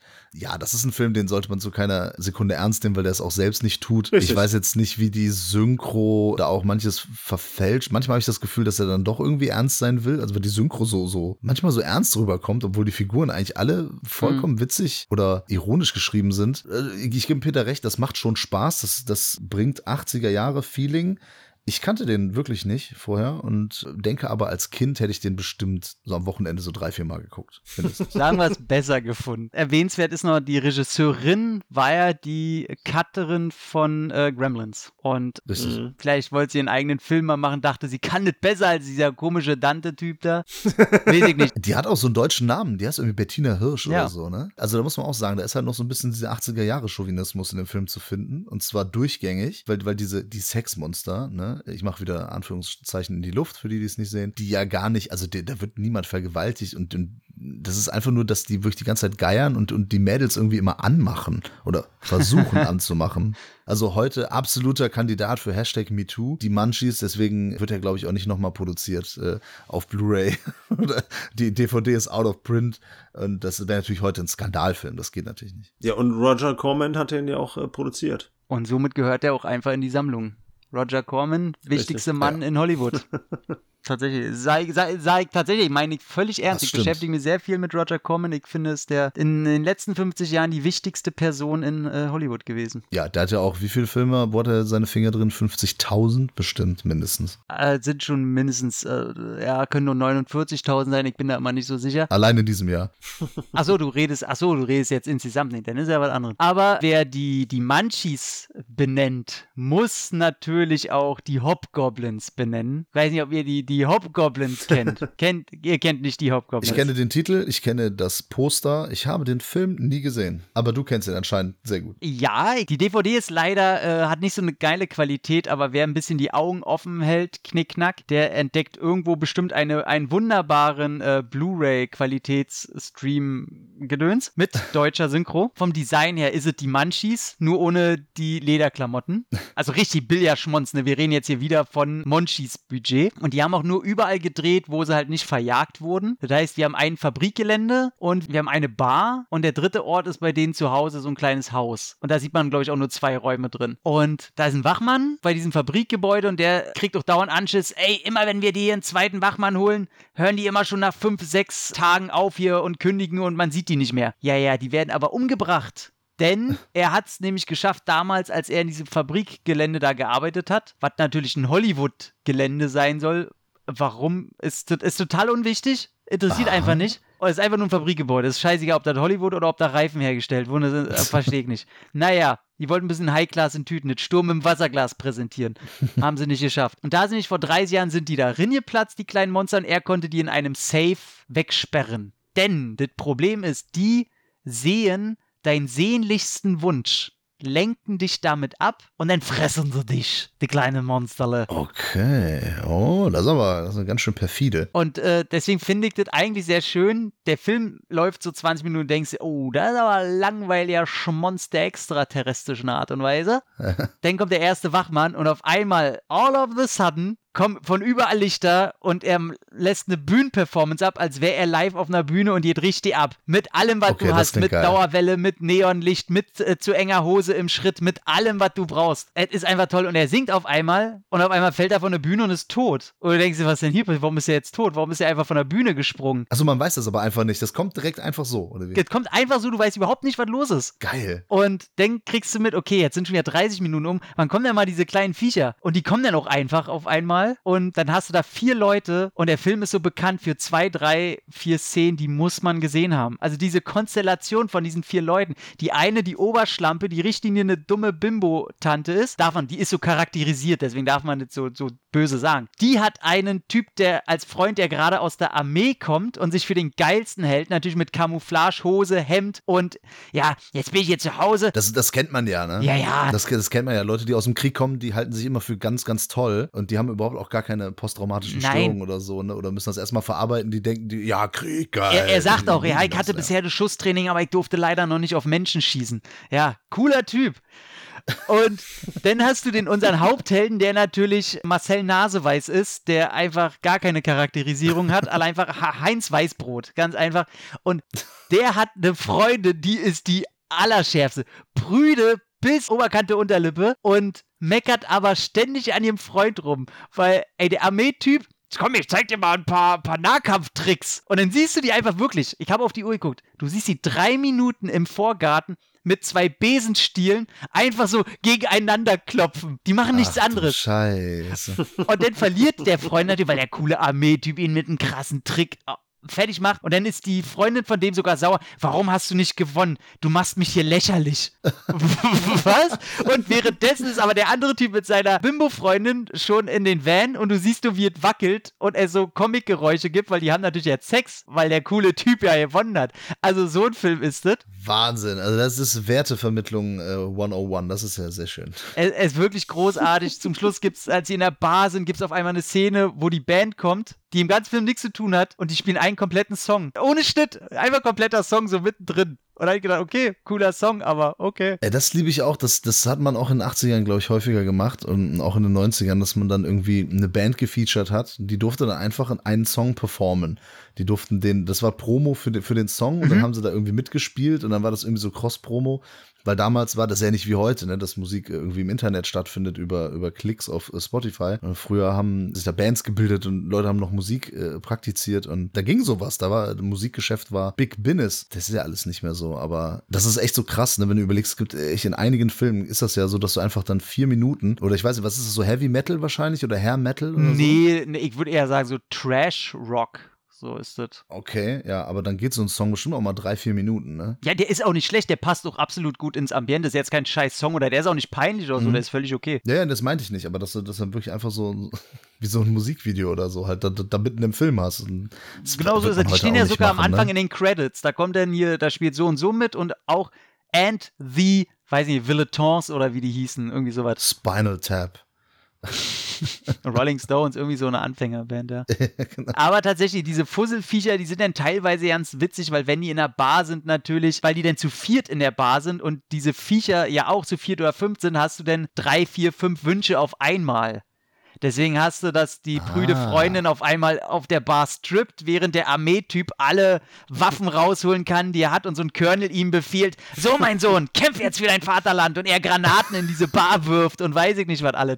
Der ist schon richtig dämlich, aber auf einem Level, wo du die ganze Zeit grinsen musst, was ich bei Munchies nicht ganz so hatte, weil der hatte mich eher sehr gelangweilt, aber wenn du die ersten 20 Minuten bei Hobgoblins so durch hast und ein Fable dafür hast und ich glaube, ihr beide habt den, dann kannst du damit echt wahnsinnigen Spaß haben. Und der eine, der immer sagt, er hat eine Freundin, hat, äh, eigentlich hat er nur Telefonsex mit einer und auch cooler Charakter auf jeden Fall. Ey, das, ist- das klingt wirklich nach einem Film, den ich äh, sehen muss. Also das, das ist ja auch sehr kreativ irgendwie mit den, mit den Wünschen. Und dann sind die auch noch gleichzeitig da und so. Das, ist, das klingt natürlich alles nach absolut Goldstandard. Also die Bewegung ist natürlich handpuppenmäßig und das höchste der Gefühle ist dann mal um der Ecke gucken und so, weißt Ja, du? klar, wie bei Munchies eben, ne? Aber das Genau. ist die Sache, bei, bei Munchies lustig, ja, also man lacht schon ab und zu, aber der hat natürlich auch seine Durststrecken, der Film. Ne? Auf jeden Fall. Also ich muss so sagen, manches würde ich ziemlich weit unten so in der Qualitätsliste drücken. Ja, die Figuren sind halt überhaupt nicht liebenswert, ne? Also die, die interessieren einen ja auch total nur, also gar nicht. Ja, die haben mit einer Schrotflinte auf eine Oma geschossen. Ich finde die schon liebenswert. Ich meine nicht die Munchies, ich meine die menschlichen Figuren. Ach so, nee, da sind wir raus. Ja, Identifikation ist komplett raus. Muss man auch nicht immer in jedem Film, ich weiß, ne? Also, da gibt es ja viele Leute, die das gerne kommentieren. Man muss sich doch nicht mit der Firefly-Familie identifizieren. Ja, ja, sind trotzdem keine Figuren. Das ist trotzdem scheiße. So, Rob Zombie, das haben wir auch noch untergebracht. ja, klar, also alles. Wir alle alles unterbringen. Sehr gut. Es ist der Halloween-Monat Oktober. Es wird alles abgerockt hier. Ja, oh, sehr schön. Wo ist, wo ist denn die Grenze? Wo ist denn die Grenze bei kleine Monster? Aber ab welcher, ab welcher Größe oder wo ist denn irgendwie, also Tremors ist ja dann Creature-Feature. Genau. Aber die haben auch, die haben auch die Feuerfurzer da, ne? In dem zweiten Teil, was ja fast schon wieder kleine Monster wäre. Die, die Arschknaller. Ja. Für mich sind so kleine Monster, die müssen auch so ein bisschen anthropomorph sein. Also die müssen schon so ein bisschen, weil sonst ist es für mich ein Creature-Feature, wenn die schon sehr äh, tierisch sind, aber wenn die so, so menschenähnliche Proportionen haben, dann ist es schon kleine Monster. Wenn, wenn ich in denen eine Mimik lesen kann, dann ist es für mich schon eher kleine Monster. Okay, ja. Ja, bei Critters, wir haben zumindest irgendwie auch zwei Arme, zwei Beine, Gesicht, ne? So. Ja, ja. Aber ein menschliches Gesicht, relativ. Kommt auf den Menschen an. Ja, das mit der Mimik, das finde ich gut. Menschliche äh, Gesichtszüge. Deswegen haben wir ja bei einem auch überlegt, den ich unbedingt drin haben wollte, wo wir überlegt haben, ob der denn passt. Aber weil der so, so schön ist und mich mein Herz im Sturm erobert hat, will ich den einfach benennen, weil der zu wenig beachtet wird. Eindeutig. Findest du? Ja. Okay. Ich total. Dadurch, dass der bei Netflix abrufbar war, habe ich gesehen, dass sehr viele mehr den auf einmal geguckt haben und der so, so einen kleinen Rerun irgendwie bekam. Aber Killer Clowns from Outer Space. Megafilm. Also nicht nur, dass man sagt, okay, der ist gut für Leute wie uns, die zu schätzen wissen, wenn da so ein bisschen Kreativität drin ist oder so. Nein, das ist ein großer Film. Ja. Und der überträgt da eine gute Laune und dem sind so Grenzen in diesem Genre auch so scheißegal. Grenzen im Humor, in der Logik und das macht ihn so gut. Es sind wirklich, wie der Titel sagt, es ist wie Snakes on a Plane. Da, da gibt's nichts anderes. Da gibt's Killer Clowns from Outer Space. Fertig aus. Ja, und das kriegst du serviert und der schafft auch irgendwie die Balance, ne? Nicht zu ernst, nicht Ja. zu albern. Also er, er ver verrät seine Figuren einfach nicht. Genau. Also er sagt zwischendurch nochmal, probiert hat irgendwie zu erklären, ja, vielleicht beruhen ja Clowns, die Idee von Clowns irgendwie auf alten Malereien und eigentlich sind das Außerirdische und bla bla, hör mir auf mit so einer Erklärung. Also gerade in so einem Film, sag mal, willst du mich verarschen? Und ich sag mal so, meine Lieblingsszene, als der Film mich bekommen hat, war, du hast natürlich zwei Protagonisten, was ich auch sehr schön finde, du hast natürlich Mann und Frau und dann gibt es noch den Ex-Freund und ich liebe das ja, wenn Parteien, die sich so spinnefeind am Anfang sind, zusammenrotten. Und Mhm. selbst hier ist es dann der Ex-Freund, der nebenbei noch Polizist ist. Ja. Und selbst der wird cool mit dem neuen Freund und der Ex-Freundin und die kämpfen zusammen alle. Und also sowas liebe ich. Die entdecken ja als erste diese Zirkuszelt mitten im Wald, was da abgestürzt ist. Was ja, was ja deren äh, Raumschiff ist, ja. Genau. Und da wird so ein, so ein älterer Herr mit seinem Hund als erstes äh, getötet, AK in Zuckerwattebottiche gepackt. Oder gezogen. Und das sehen die, rennen raus und die Clowns hinterher, die probieren die noch mit Hm. Popcorn-Pistolen äh, zu erwischen. Das ist auch eine spannende Szene. Das ist eine spannende Fluchtszene auf jeden Fall. Ey, wirklich, weil du, du weißt überhaupt nicht, wie die Clowns drauf sind. Und ich finde die Mimik, die ist so genial zwischen drollig und angsteinflößend. Ja, Clowns halt. Ne? Ja, Clowns. Ich, ich habe nicht so eine Clowns-Angst, aber ich habe schon so einen gesunden Respekt vor Clowns, weil ich alle Leute, die andere Leute zwingen wollen zu lachen, sehr, sehr, naja, Kennst du, halt kennst so du? eine Aversion. Kennst du? Kennst du? Kennst du? Weißt du? Ja, ja, der kann auch mal mit, von einer Popcornmaschine erwischt werden. naja, auf jeden Fall rennen die dann aus ihrem Raumschiff raus und die Clowns hinterher und die wissen natürlich nicht, wo die hin sind. Und dann kommt der Moment, wo ich gesagt habe, okay, ich liebe diesen Film. Die machen aus einem Ballon einen Hund, den an die Leine und dann tun sie so, als wenn der schnüffelt und die rennen wirklich in die richtige Richtung. Das, das ist der Suchhund von denen. Ja, das ist halt natürlich ein äh, Ballontier. Das ist einfach nur kreativ. Schön, es ist geil. Dieser Film ist von vorne bis hinten geil. Wir haben den letztes Jahr auch in einem Video-Review äh, vorgestellt, in den, bei den Halloween-Tipps, weil wir einfach ein ganz großes Herz für diesen Film haben. Der, der hat auch wieder mehr Beachtung, glaube ich, weil es ein neues Mediabook gibt. Also, oder vor Hm. ein, zwei Jahren kam das raus, glaube ich. Und der ist aber in der Szene, ist der schon sehr beliebt, also in der Genre-Horrorfilm-Szene. Ich glaube, der wurde hauptsächlich auch ein bisschen neu entdeckt, weil ja die FSK auch runtergepackt wurde, ne? Der war ja, hatte ja tatsächlich damals eine FSK von 18 und ist seitdem hier vor drei Jahren, als das rauskam, ist der ja wirklich auf 12 runtergestuft worden. Das heißt, da konnten den halt auch, Unverständlich. dass der runtergestuft wurde. Auf zwölf unverständlich. Finde ich zu. Ey, da werden Köpfe abgerissen, du siehst wie ein Arm von, von, Haut und so. Ja, aber du hast die ganze Zeit den humoristischen Unterton. Äh, Gerade den finde ich halt nicht wirklich ihn als Komödie irgendwie prägend. Auch ein bisschen gruselig, das Ganze. Das ist, ist keine Komödie hier, was wir hier haben. Die bringen die Leute halt wirklich um und da werden Sachen abgerissen von denen. Und ich würde das meinem zwölfjährigen Sohn auf jeden Fall nicht zeigen. Du hast das mit sechs geguckt, oder? Ja, das Problem bei FSK 12 ist ja nicht mal, dass du 12 sein musst, sondern du kannst ja als Sechsjähriger mit deinen Eltern den Film gucken. Mhm. Also was natürlich generell sollte man sowieso im jungen Alter immer auch mit den Eltern gucken, weil die das dann zur Not, falls du dann irgendwie, bevor du traumatisiert bist und Mhm. wenn du viele Fragen hast, dass die das für dich einordnen können.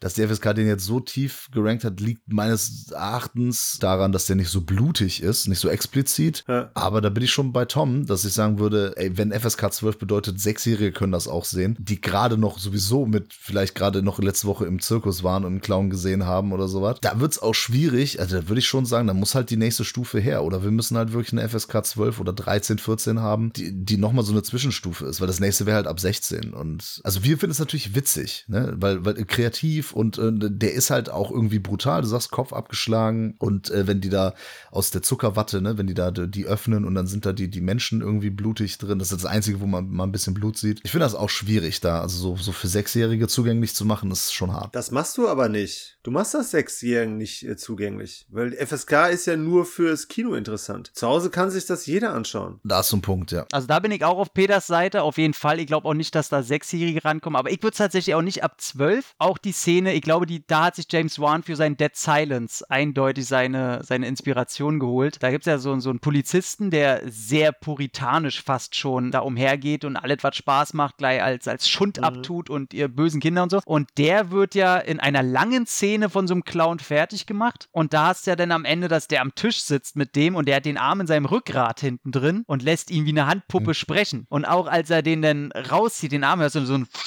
und sein Arm ist halt rot und der, der Typ fällt halt wie ein nasser Sack einfach daneben. Und da habe ich schon gedacht, ey Leute, ab zwölf, ey, seid ihr verrückt? Also fand ich heftig. Ja, die Diskrepanz ist schon krass, aber 18 ist natürlich Quatsch, aber. Nein, 18 ist Quatsch. 18 ist totaler Ja. Quatsch. Okay, ich finde es schwierig. Naja, Peter hat natürlich vollkommen recht, dass es, äh, das, ich habe jetzt aus Kinosicht gesprochen, ne? Das ist natürlich Käse. Für, fürs Heimkino ist das eh anders. Abgesehen davon, dass Eltern sowieso bestimmen, was die Kinder Ja. zu Hause gucken. Oder bestimmen können, was sie zu Hause Oder gucken. zumindest glauben, das tun zu können. Ja, es, es versuchen Ja. können, denen das vorzuschreiben. Es ist ein höchst sympathischer Film. Bei Kleine Monster würde ich auch nicht an Killer Clowns from Outer Space denken. Besonders weil die meisten auch groß sind. Aber es gibt den kleinen Clown. Ja, es gibt einen kleinen und den liebe ich halt am Shorty. meisten, der vor dem Rockerclub mit seinem kleinen Fahrrad fährt. Aber zumindest noch so groß wie ein Kind, oder? Ja, ja, ja. Ja, ja, Shorty heißt der. Ja, der wurde auch genau. von einem äh, Kleinwüchsigen, glaube ich, gespielt. Aber das Geile ist bei Killer Clowns from Outer Space, wie ich finde, der greift ja so viele ne, bekannte Science-Fiction-Filme auf. Es ist schon eine bekannte Formel, Ja. aber er macht daraus was Eigenes, bringt da eigene Ideen rein. Und ich habe heute noch den Ohrwurm von dem Soundtrack quasi. Oh, den hat auch Laura gestern auch gesungen kurz, ne? Deswegen hatte ich den dauernd im Ohr, weil sie den, glaube ich, als, als Ohrwurm dauernd hatte und immer, ich glaube, oder irgendwie, was- und oh, sie hat ihn dauernd gesummt und deswegen hatte ich den auch dauernd wieder im Kopf. Ich so, oh nein, bitte nicht, bitte nicht. Es geht um wie so ein Virus, ey. Gibt Schlimmere.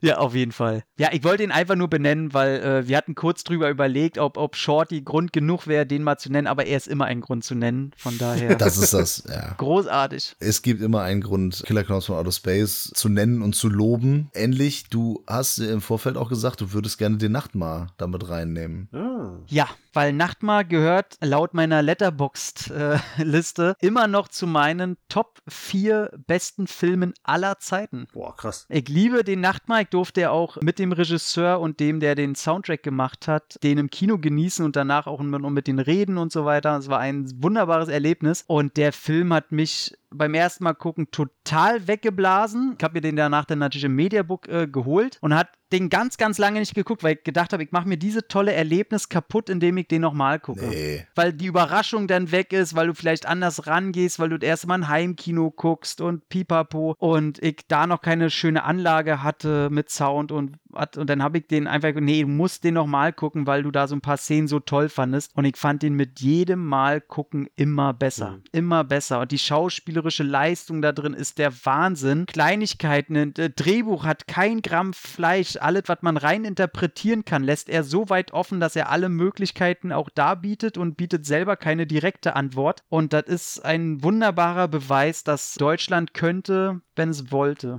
Äh, absolut, unterstreichen wir beide. Wir haben ja auch schon äh, Video-Review dazu gemacht und den, wir loben den ja auch an, an jeder Stelle, an der es uns irgendwie möglich erscheint oder auch nicht. Ja, wie du sagst, ne, das hat, glaube ich, der, der Akis, ne, ist der Künstlername des Regisseurs, der Mhm. hat doch auch mal in, im Making-of oder in einem Interview, ich bin mir gar nicht mehr sicher, hat er auch gesagt, das ist in Deutschland so schwer, so einen Film durchzubekommen. Du musst da fast alles selbst machen, weil das kaum einer finanzieren möchte, weil das eben zu weit weg vom Normal gucken ist. Also zu, zu weit weg von, von der Norm einfach. Weil er auch noch so ausgefallene Wünsche hatte wie, ja, lass mal mit Naturlicht oder mit, mit natürlichem Licht arbeiten. Ja, das sieht aber scheiße aus. Ne? Ja, das soll ja auch scheiße aussehen und so, ne? Also das soll, das soll ja Genau, so wirken ja. in manchen Szenen. Der meint, das ist halt so schwierig, seine, seine künstlerische Vision da durchzudrücken. Ich meine, wir, wir lästern ja auch immer viel über Hollywood, Peter und ich. Oder große Studios, die auch in Hollywood natürlich viele Visionen schon von Anfang an beschneiden. Aber er ist einer von vielen deutschen Regisseuren, die sagen, ey, in den USA kann ich das aber eher umsetzen. Was ich möchte. Genau, da hat er ganz klipp und klar gesät, äh, gesagt, er wird nicht nochmal, äh, jedenfalls nicht in naher Zukunft in Deutschland einen Film drehen, weil er auch in Richtungen gehen will, die er hier einfach nicht bewerkstelligen kann. Er hat da jetzt mehrere Jahre dran gehängt, hat äh, sehr viel Kosten auf sich genommen und äh, glaube acht Jahre hat der gebraucht Mhm. oder so. Da kann ich ihn total verstehen, äh, dass er auch so, so ein Geist, der immer wirr am Arbeiten ist und immer auch was machen muss. Und wenn du da jahrelang nicht die Möglichkeit hast, natürlich gehst du dann in die Länder, wo das eben äh, mit dankbarer Hand angenommen wird. Tja, danke Deutschland. Zum Glück haben wir den nächsten Schweighöfer-Film, der gefördert wird mit Geldern. Cool! Ja, der 25. in Folge. Aber es gibt ja auch den Crawleys, der bald kommt. Das habe ich irgendwie über Social Media gesehen. Es gibt ein Team in Deutschland, die, das ist, das sieht wirklich aus wie eine Mischung aus Gremlins und Critters. Die nennen sich die Crawleys, also ist natürlich absolut daran angelehnt und äh, soll den Geist natürlich der 80er und diesen Retro-Vibe oder, oder Nostalgie-Vibe, sagen wir es mal so, weil für uns ist ja nicht Retro, wir haben es ja wirklich erlebt, also deswegen ist es eher Nostalgie. Mhm. Die posten da immer schöne Videos und, und auch Bilder natürlich von, von ihren Monsterkreaturen und es ist alles handgemacht, also handgemachte Puppen, handgemachte Effekte und ich bin da so heiß drauf, ich habe da so richtig Bock, also ich weiß noch nicht genau, wann der Film dann fertig ist und wann der rauskommt, aber das wird so endlich mal, ich meine, ob es aus Deutschland kommt oder aus Rumänien, ist eigentlich letztlich egal, aber ähm, Ja. Ne, du siehst, du musst es halt selbst machen. Da, kommt- da kommt kein Studio mit dem Geldkoffer und sagt, ja geil, ey, ihr wollt sowas machen wie damals, ihr wollt Critters jetzt hier heute machen, ohne CGI, ja geil, hier, hier sind ein paar Millionen, hier ist eine Million, macht mal. Ja, läuft leider nicht, aber das ist so ein absolutes Herzensprojekt, da habe ich richtig Bock drauf. Ah, krass, wusste ich noch nicht. Cool, freue ich mich drauf. Ich würde in den Ring schmeißen. Frisch geguckt und völlig andere Erwartungen gehabt. Troll 1 und 2. Also ich hatte, ich hatte noch vage Erinnerungen an meine Kindheit, was Troll 2 angeht. Ja. Komischerweise hatte ich Angst vor der Hexe. Ich hatte den Gedanken im Kopf, ich weiß, ich hatte als Kind Angst vor der Hexe, warum auch immer. Aber erstmal Teil 1 geguckt, oder eigentlich sind es ja keine offiziellen Sequels. Der soll ja eigentlich Goblin heißen. Haben sie gesagt, ey, der Film ist ja schon scheiße, lass uns mal einen Namen klauen, damit wir irgendeine Chance haben. Ja, weil es nämlich Goblins sind und keine Trolle. Richtig. Deswegen heißt die Stadt ja auch Nilbock. Das ist so geil. Das ist Nilbock, so ey. dumm noch einfach. offensichtlicher geht's nicht, aber es, so muss es sein. Und hab den ersten geguckt und hab einen Horrorfilm erwartet. Aber es ist ja einfach mal einer im Geiste, sag ich mal, so was wie, wie eben Goonies oder The Gate mit sehr viel mehr Jugendgrusel, sag ich mal, wenn überhaupt. Weil dieser Troll, immer wenn der was macht, oh, wie der sich immer freut. Der hat ja nie eine böse Miene. Der, der sieht da immer die Blümchen, die dann wachsen aus seinen Opfern. Er so, oh, den ersten, den er da umbringt, den, den möchte gern Weiberhelden, der aussieht wie die Miami Vice-Version von Joe Spinell. Oh, wie, wie der so, oh, der grinst so schön denn und der guckt so lieb. Und ich dachte, oh, der ist aber cool. Und der Jüngling da, der, der der Held wird, der ist auch noch Harry Potter, dieser Beste. Also der ist kein Horror, der ist Grusel mit so einem kleinen Troll, der eigentlich Leute umbringt, aber der macht es so formschön, dass ich sage, oh, bringt der wirklich Leute um? Ist es so böse? Er schafft es irgendwie total, dass ich den drollig finde und nicht als Gefahr sehe. Man gönnt ihm das so, ne? Ey, wirklich. Weil es sind ja auch alles Leute, die er da umbringt, wo man sagt, ja, der eine ist so ein Aufreißer, wo ich nicht wüsste, ob der nicht mal Frauen auch ein bisschen falsch anpackt. der andere ist wieder so, so ein Armee-Möchte-Gern-Held.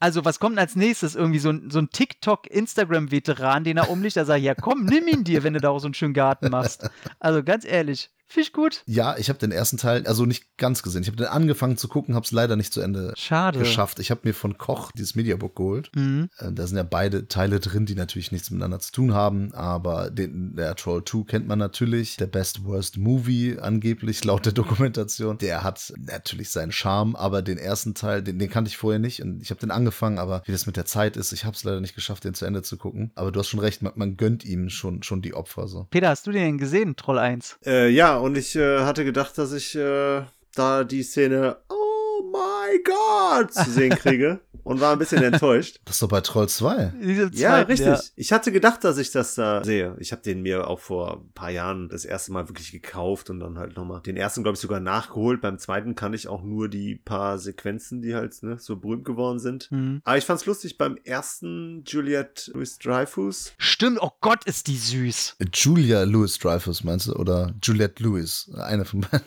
Genau, In einem Hauch von nichts, mit dem sie da fast rumläuft. genau. Stella!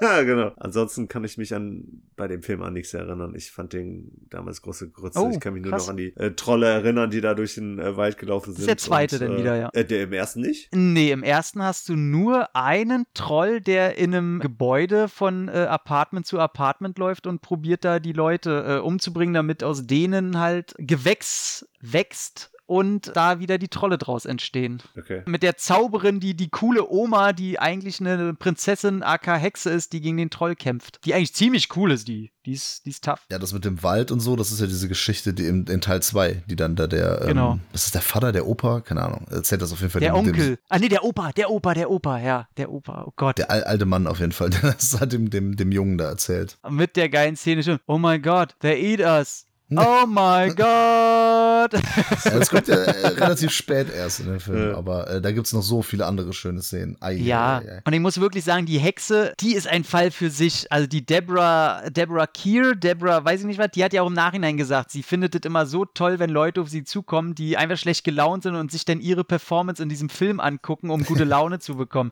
Weil Nicolas Cage ist dagegen wirklich ein Scheiß, was die am Overacten ist und es macht so einen Spaß, diese Gesichtskirmes, die die abzieht. Pure Party, die macht wirklich wahnsinnig gute Laune, weil du siehst, dass sie das wirklich mit Absicht macht. Die zieht mit Absicht da eine Show ab, immer die Augen hoch, so breit grinsen wie geht, als wäre sie in irgendeinem Werbespot aus Anfang der 90er. Es ist wirklich, wirklich große Klasse und ich finde, wir haben zu viel gesehen. Es ist nicht der Trash-König der Welt. Also da gibt es ganz andere. Aber der ist schon, der ist schon äh, dumm sympathisch. Der ist schon blöd. Jetzt der zweite, meinst du? ne? Ja. Ja, da haben wir mal in einem, in einem Tier-Ranking, da haben wir ja mal so äh, Trash-Filme gerankt und äh, da war der auch nicht, ich glaube, mich zu erinnern, dass er zumindest nicht ganz oben war. Ja. Oder zumindest nicht bei allen, weil, also es gibt so Sachen wie halt eben Samurai Cop zum Beispiel Black Devil Doll oder so. oder Story of Ricky, äh, die, den wir da auch reingepackt haben.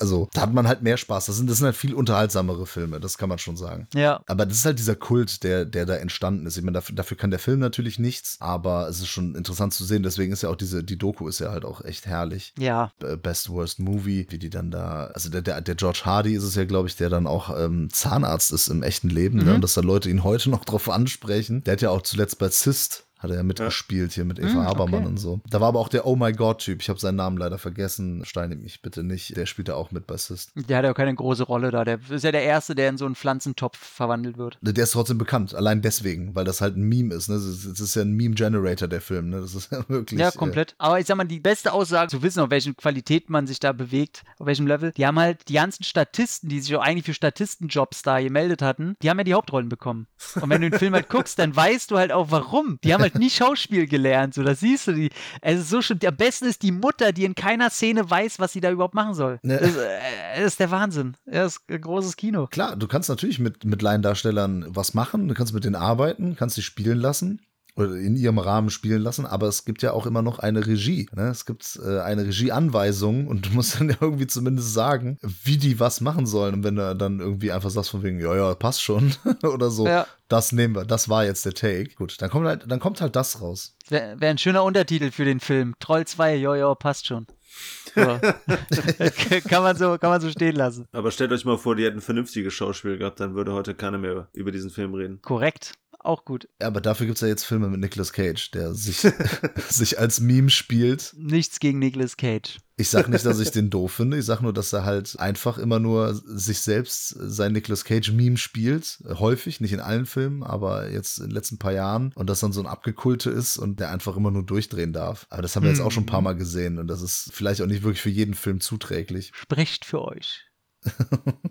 Ich würde den Pick gerne sehen. Ja, den habe ich auch noch nicht gesehen. Wir hatten dank Peter noch mördernde Puppen, hatten wir. Genau, ich würde nämlich auch mal eine Frage in den Raum schmeißen. Sind Puppen oder können Puppen auch als kleine Monster bezeichnet werden? Das laut unserer Definition von eben, ja oder nicht? Ja, genau, jetzt kommen wir nämlich in eine Bedrängnis. Ich hatte nämlich immer gedacht, dass Puppen, Puppenhorror nochmal so ein eigenes Genre sind. Äh, Oder ein Subgenre, ja, kann man ja sagen. Von der Anzahl der Filme her mit Sicherheit. Und wir haben ja quasi auch schon über ein ganzes Franchise gesprochen, ne? Chucky. Genau. Also gibt es ja wahnsinnig viele, von halbwegs gut budgetierte bis ganz unten hier sowas wie Robert oder so, der mittlerweile, glaube ich, auch fünf Teile hat. Dieser richtige Mist. Achso, der ist auch auf dieser Annabelle-Geschichte irgendwie basierend, ne? Oder das, der basiert, glaube ich, auch auf irgendeinem äh, Fall oder sowas. Ja, keine Ahnung. Aber das ist ja auch so eine Sache. Also das auf dem Fall, auf dem echten, ja genau. Genau, basiert auf einem echten Fall. Das war ja bei Annabelle auch der Fall. Haha. Da ist es ja so, dass eigentlich eine Raggedy Ann-Puppe war. Also die ist natürlich überhaupt nicht erschreckend und überhaupt nicht gruselig, ne? Oder zumindest für die meisten nicht. Und dann haben sie ja dann nochmal die Puppe irgendwie extra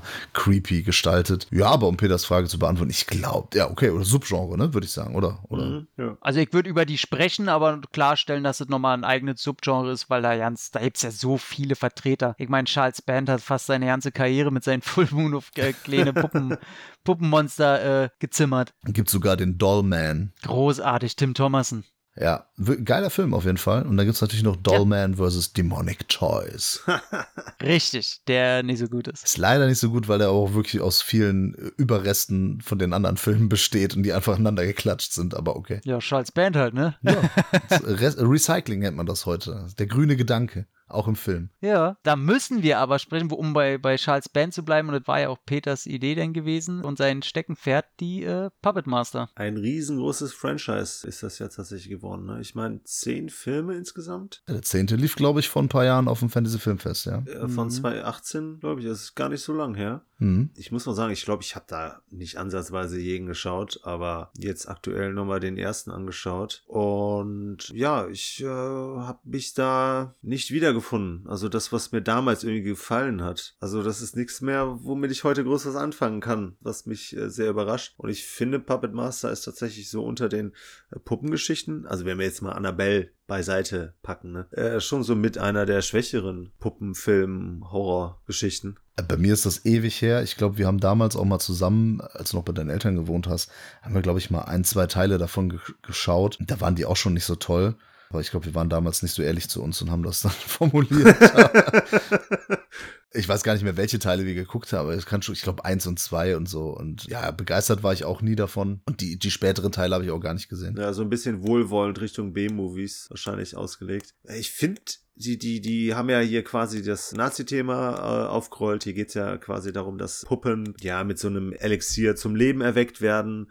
Und die müssen vor Nazis äh, beschützt werden, ja, wissen sich aber auch äh, zu wehren. Was ich damals immer ganz cool fand und heute auch noch äh, ganz cool, fand, war immer diese Point-of-View-Geschichte und auch die Kreativität in den Puppen. Ne? Besonders im ersten, da hatten wir dann halt auch zum Beispiel eine etwas überdimensionierte Puppe mit einem sehr kleinen Kopf. Waren ein paar unterschiedliche Puppen, aber da halt auch immer wieder, äh, ja, so, so ein bisschen Liebe zum Detail und was dann halt die Effekte anging, auch ne, Stop-Motion war das, meine ich, sah das immer sehr sympathisch aus und hat dann auch, ja, durch ein paar nette Kills, sage ich mal, ganz gut funktioniert und wurde dann immer wieder so ein bisschen aufgebrochen durch, ja, so ein bisschen Humor, weil die Figuren konntest du halt nicht zerstören. Also auch wenn die auseinandergebaut wurden, die haben sich dann halt quasi selber wieder zusammengebaut. Abgesehen davon habe ich irgendwie da nicht mehr groß was gefunden, was mich wirklich unterhalten hat, was ich äh, sehr schade fand. Und das Nazi-Thema fand ich auch immer sehr komisch hier verarbeitet und eingebracht. Also ich habe die letztes Jahr alle geguckt. Diese Nazi-Thematik ist ja auch nicht immer bei, ne? Die hast du jetzt gerade in den letzten Teilen haben sie mit reingebracht, damit sie irgendein, irgendein Aushängeschild haben, womit sie äh, sich melden können. Und hier, guckt mal hier, guckt mal hier, wir haben was ganz krasses. Äh, Dreht sich um diesen Herrn Toulon, der die er alle erschaffen hat. genau. Der hat die zu der Zeit auch erschaffen, aber das ist nicht immer Thema direkt, dieses Nazi-Thema. Und genau, wie du sagst schon, diese Stop-Motion-Dinger. Im dritten Teil ist, glaube ich, der letzte, wo du noch minimal Stop-Motion bei hast. Ansonsten hast du danach nur noch die Handpuppen. Hm. Ganz krasses Einteil. Ich glaube, der siebte oder der achte müsste das sein, wo die so frech waren, dass du wirklich jemanden hast, der eine Geschichte erzählt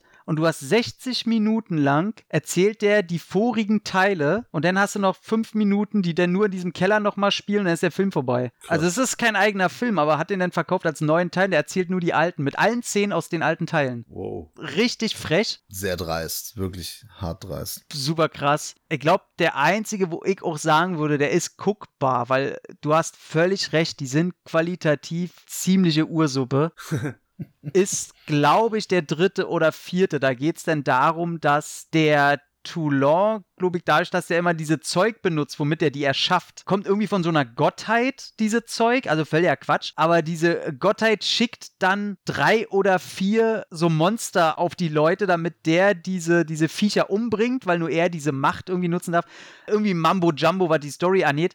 Aber das ist der Turn, dass die Figuren auf einmal, die vorher ja Antagonisten waren in dieser Reihe, Ja. und die aber gemerkt haben, oh, die werden ja beliebt. Die Figuren dürfen ja dann nicht mehr böse sein. Und auf einmal turnen sie die und diese Figuren kämpfen dann gegen die anderen. Und das äh, war auch noch zu einer Zeit, als minimal Budget da war und so. Und der ist guckbar. Aber alle anderen hast du völlig recht. Auch die neuesten hier. Äh, The Third Reich oder wie der hieß, der Puppet Master, der nur Marketing erhascht hat, weil hier Hans Bums da das Drehbuch geschrieben hat. Äh, wie hieß er denn? Cellblock hier. Äh, oh, Äh, wie hieß der denn? Zahler. Ja. Genau, der Typ hat ja Drehbuch da geschrieben und alle haben dann gedacht, boah, das, das muss ja ein ganz neues Brett sein. Haben alle den geguckt und dachten, naja, nee, es ist schon, äh, wir wissen, warum Udo Kier da mitspielt. und genau so ein Film war es auch. Große Liebe an Udo Kier. Auf jeden Fall. Aber das war alles nicht. Und Puppenhorror gibt's viele. Ich habe gerade noch in die Kamera gehalten, ich habe noch in der Sammlung den Blood Dolls, den ich bis heute nicht geguckt habe. Cover sieht aber sehr schön aus. Sieh doch hinten so schöne Bilder hier, da hast du da hier ein paar Figürchen drauf, hier ab 18 ist auch alle schöne, schöne Suppe, da ein paar Opfer gibt's auch wunderbar. Ansonsten gibt's gar nicht so viel, die mit Budget arbeiten konnten. Ja. Also, was hast du an Puppenhorror?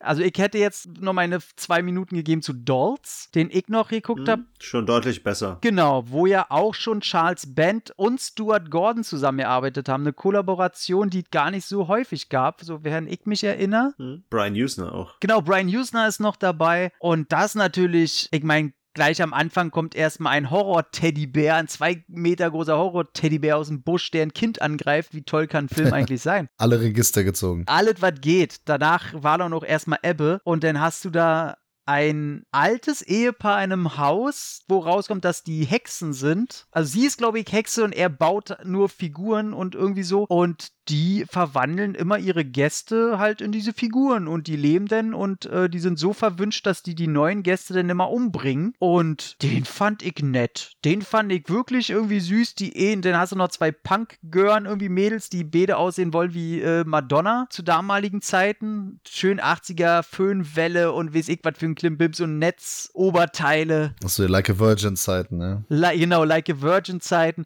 Und die eine ist ganz cool, die schafft es denn, die eine kriegt die Augen irgendwie raus, rausgestochen und da siehst du auch diese typische bekannte Bild aus dem Film, wo sie ihre Puppenaugen quasi aus ihrem Körper, der sich langsam deformiert, Ja. rausnimmt und sagt, hey, ich hab meine Augen. Dann wehrt sich die andere mega geil und dann kommt sie auf den Flur und da stehen aber schon die Spielzeugsoldaten und die fangen dann an zu trommeln.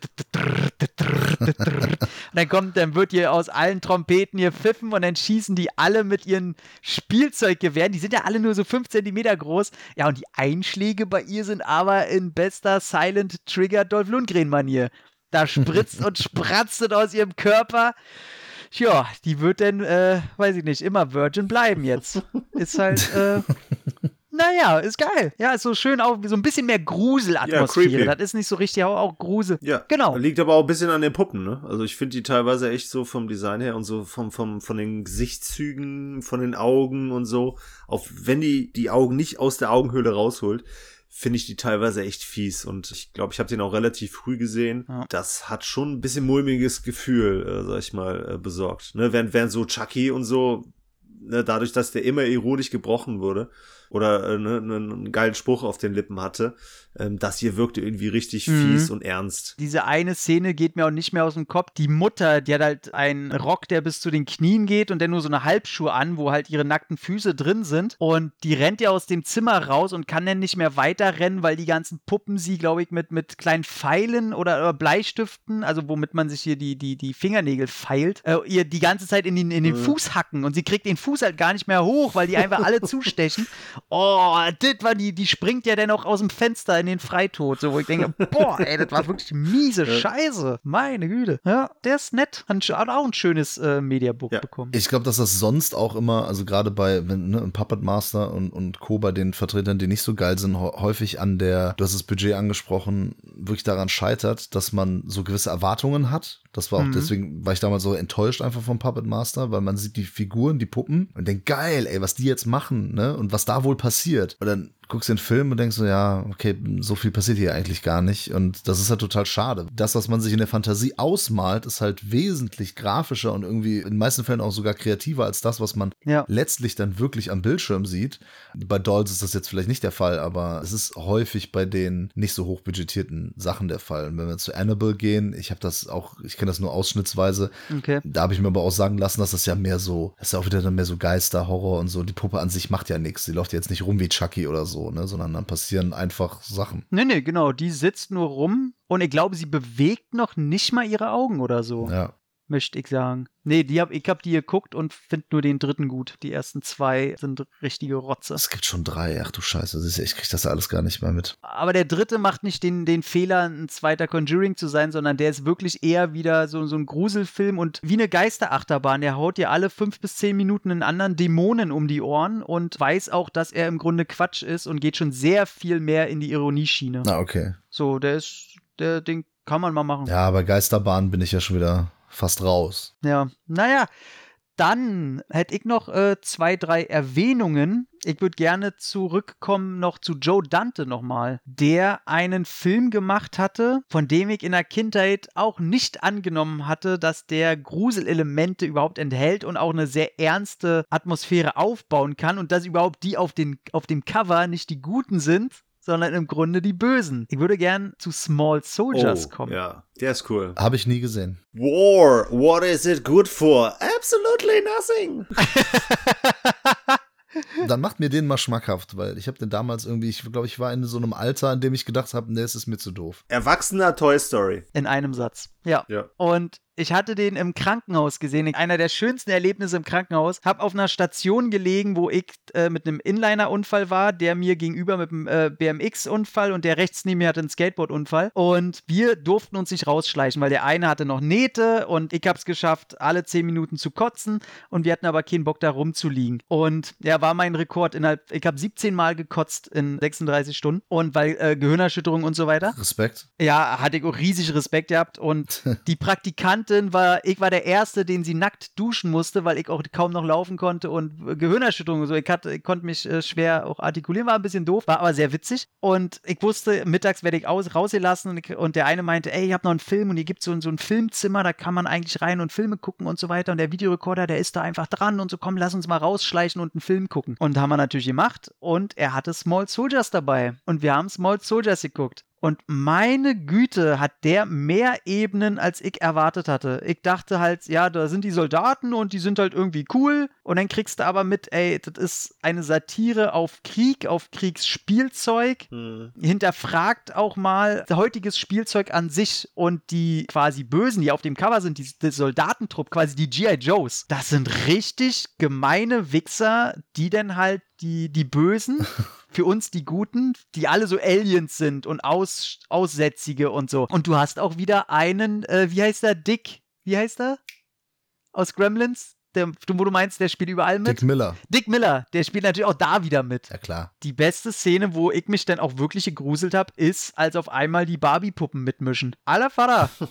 da wird aber mal, äh, die Barbies rasieren sich dann mal den Schädel und dann zücken sie mal die Messer und dann werden die Menschen auch mal schön angefangen zu foltern. So.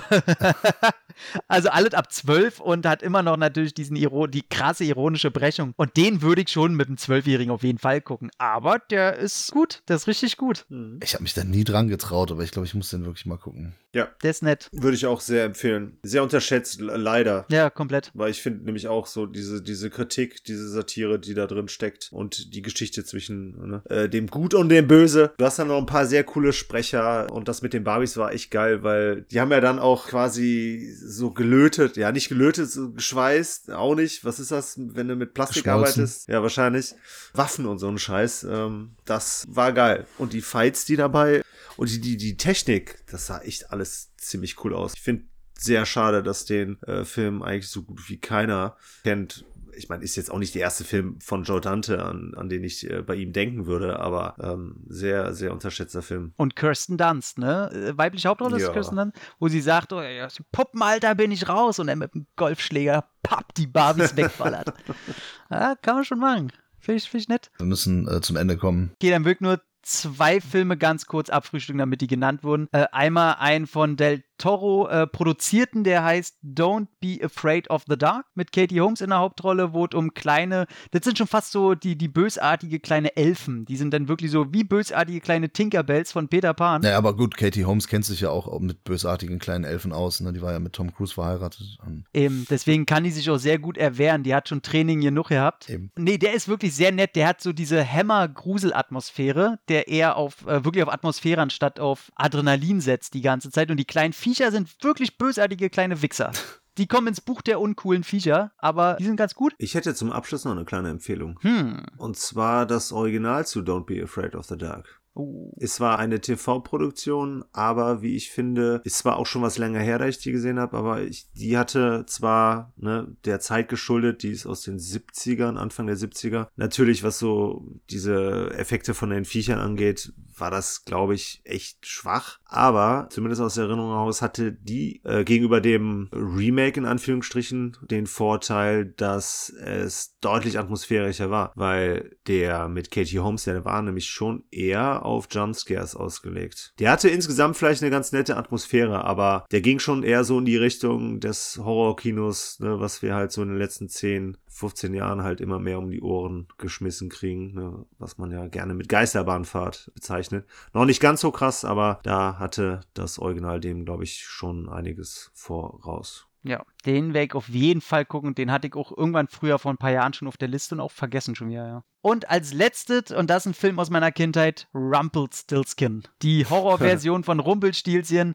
Er wird quasi in der Geschichte, die wir kennen, wird er in einen kleinen Diamanten gesperrt, kommt denn zurück, weil eine Träne einer, einer Frau natürlich darauf kommt, er kommt wieder als Rumpelstilzchen und will das Erstgeborene von ihr haben. Und er kennt sich natürlich überhaupt nicht in der Welt aus und so. Kommen dann auch so Sprüche wie, was ist denn das für eine Kutsche? Sieht ja cool aus, aber hat doch gar keine Pferde. Einzige, wovor er überhaupt Angst hat, sind Besen Stiele, weil er das Einzige ist, was er kennt, womit er früher auch verprügelt wurde. Ist aber auch wirklich blutig. Also der ist jetzt nicht so nur auf witzig oder so. Er macht natürlich seine Sprüche so ein bisschen eher aber die wie Chucky-mäßig. So eine Mischung aus Chucky und Leprechaun. Und ich sag mal, spätestens, wenn du ihn auf einer Harley siehst mit seiner äh, Glockenmütze, das ist halt für mich äh, da die Krönung. Und jeder, der ihn in den Weg kommt, äh, den reißt er halt dann auch wirklich einen Kopf ab mit Rückgrat und alles. Also der ist blutig ohne Ende, aber auch witzig ohne Ende. Und er hat wirklich eine, eine bösartige Fresse. Wenn ihr das mal googelt und da mal eine Szene aus Rumpelstiltskin guckt, der sieht nicht aus, dass man den mal kurz, haha, der ist auch witzig. Der Horroranteil ist schon höher als der komödiantische, aber er hat schon ein paar Sprüche. Und den will ich benennen. Deswegen Rumpelstiltskin auf jeden Fall gehört dazu, zu den kleinen Monstern. Ja, ich glaube, ich habe den äh, früher in der Videothek auch öfter mal rumstehen sehen. Ne? Der ist so aus den 90ern oder so bestimmt, ne? Ja, ja. Genau. Ja, der Titel sagt mir auf jeden Fall was. Also bei mir hat sich jetzt die Watchlist ähm, nach diesem Podcast und nach diesem schönen Gespräch mit euch beiden auf jeden Fall nochmal verlängert. Vielen Dank dafür. Die Frage ist, ob das bei der Filmfresse Familie auch der Fall ist. Einfach mal in die Kommentare schreiben. Ne? Ihr kennt das. Schreibt es in die Kommis. Aber würde mich auch mal interessieren, ob das dann auch ein Mehrwert für die HörerInnen hier für alle war. Tom, ganz, ganz viel Liebe geht raus. Ja. Ne? Ich, ich mache das Herzzeichen für, für die, die es nicht äh, sehen. Vielen, vielen Dank, dass du dir Zeit genommen hast. War ja alles ein bisschen stressig auch mit dem nach Köln und wieder zurück. Und du hast ja, ich weiß, dass du heute gar nicht so viel Zeit hattest, aber du hast sie dir genommen und es, es war wie immer eine Freude, wirklich. Es war ein inneres Blumenpflücken, Mon ami. Ja, so, so nämlich. Mein Schatz. Nee, war super. Ähm, ich würde gerne mal, falls noch andere Empfehlungen haben, würde ich die gerne lesen, weil man hat ja wirklich äh, gesucht im Internet, was könnte es noch geben und äh, vielleicht haben wir wirklich äh, große Filme vergessen oder gar nicht auf dem Schirm. Ja, wie immer auch vielen Dank an dich, Peter. Und äh, ich habe jetzt auch noch eine Empfehlung, natürlich, und zwar den Bullet und Fist Podcast. Ne, Gibt es überall bei Spotify und so. Ein Bullet und Fist. Also Bullet wie die Bullet und wie und und Fist, wie die Fist. Einfach mal reinhören. ähm, ist sehr schön. Da könnt ihr nämlich auch den Tom zusammen mit äh, Markus äh, euch anhören. Da waren wir auch mal zu Gast. Das war auch super cool haben wir über John Woo gesprochen, über zwei Filme von ihm. Und ansonsten das Art of Horror Magazin natürlich lesen und ja, uns treu bleiben. Wir bleiben euch auch treu. Ich verabschiede mich schon mal. Bis denn. Wiedersehen. Ich möchte natürlich noch hinzufügen, erstmal danke Manu natürlich, aber besonderen Dank natürlich auch an äh, dich, Tom. Du hast heute dafür gesorgt, dass ich auch ein paar Sachen hier auf die Liste kriege to watch, weil Kleinste Monster habe ich mich im Vorfeld auch ein bisschen schwer getan, ähm, da was Vernünftiges zu finden. Ist einiges jetzt erwähnt worden, was ich dann bestimmt irgendwann mal nachholen werde. Ist ja auch manchmal teilweise ein bisschen schwer, aber ja, war schön, deinen Worten zu lauschen. Trotz deines äh, grausigen Äh, Dialekt.